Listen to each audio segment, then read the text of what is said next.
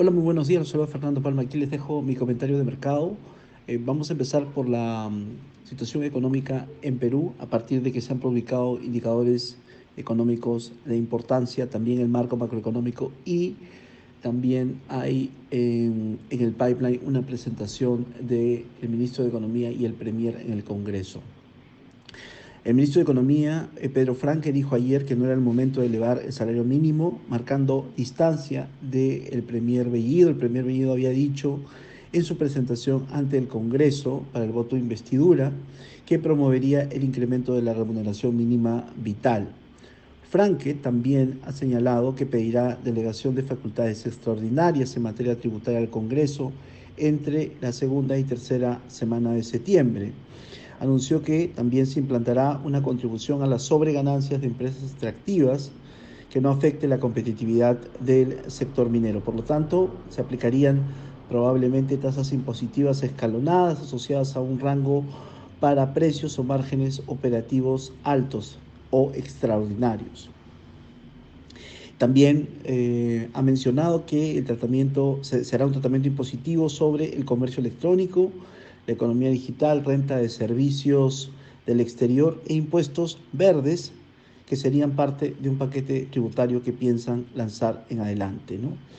Em, estos, la aplicación de estos eh, y, nuevos impuestos, nueva, estructura tributaria, eh, forma parte de los supuestos que ya están incluidos en las proyecciones de ingresos fiscales eh, registradas en el marco macroeconómico multianual 2022-2025. Los supuestos del marco macroeconómico han sido eh, considerados por muchos medios locales como muy optimistas. ¿no? Por ejemplo, consideran tasas de crecimiento para el 2022 del PBI de 4.8%, eh, muy por arriba del PBI potencial, donde se ubicaría el PBI potencial entre 2 y 3%. Eh, y también asume eh, un crecimiento de 5.5% de la inversión privada, lo que luce bastante desafiante en medio de una ligada, elevada incertidumbre política.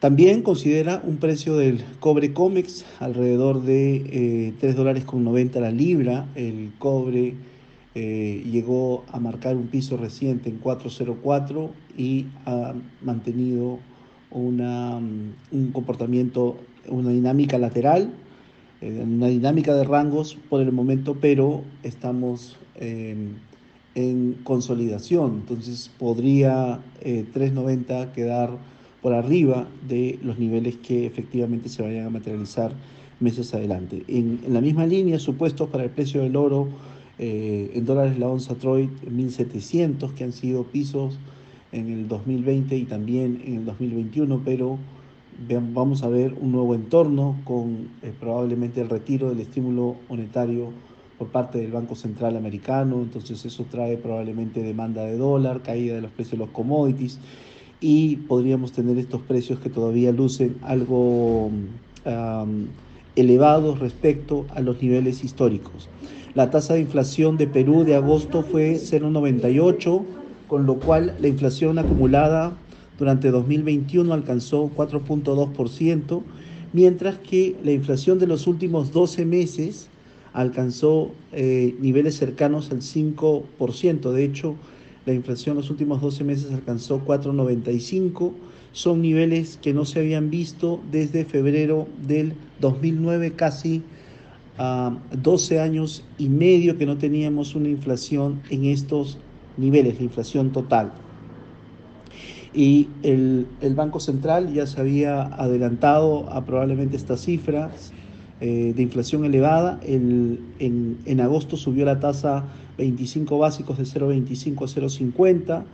Al cierre de agosto subió el encaje en moneda nacional, aunque es un encaje bastante moderado, ya se muestra eh, intervención del Banco Central por el lado de encajes también y eh, podríamos tener un nuevo incremento de tasas en la próxima reunión de política monetaria que será ya la próxima semana, la reunión de política monetaria de septiembre. Ayer el Banco Central de eh, Chile subió agresivamente también las tasas de política monetaria y creemos que esto es un un ciclo alcista que va a continuar de subidas de tasa y, y, eso, y eso va a continuar probablemente en las, en las próximas reuniones de política monetaria. Las, las expectativas inflacionarias han estado eh, elevándose, las tasas de política monetaria se mantuvo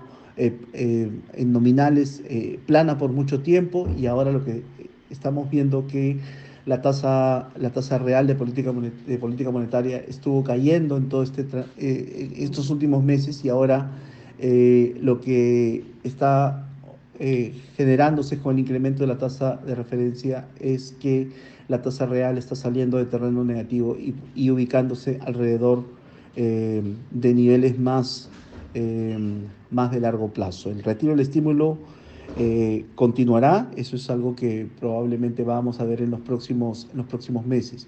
Si está gravitando sobre el tipo de cambio, por el momento no estamos viendo un movimiento importante del tipo de cambio sobre los efectos que podría tener mayor inflación, la mayor inflación es mayor mayor, em, em, mayor esperado incremento de tasas en adelante. Hoy día el tipo de cambio eh, sube eh, de la mano también con vencimientos eh, cambiarios. Estamos tradeando todavía el, el, tipo de cambio en la parte alta em, y ante la ausencia de nuevas noticias, con la aprobación del voto de investidura del eh, gabinete Bellido, eh, tuvimos un retroceso en el, en el, tipo de cambio, también se tuvo una caída de las tasas de los bonos soberanos y también corrección al alza o rebote al alza de las principales eh, acciones del mercado local. Ese efecto, a parecer, se ha diluido. Podría ser que muy buenas noticias o, la ausencia de malas noticias se haya puesto en precio y ya el tipo de cambio está encontrando demanda en estos niveles. Em, y em, en esta semana de corto plazo esperamos que eh, vayamos a ver la presentación que va a tener el Premier y el ministro de Economía que van a explicar el presupuesto este jueves frente al Congreso. Em, eso es todo por mi parte, que les vaya muy bien, un saludo.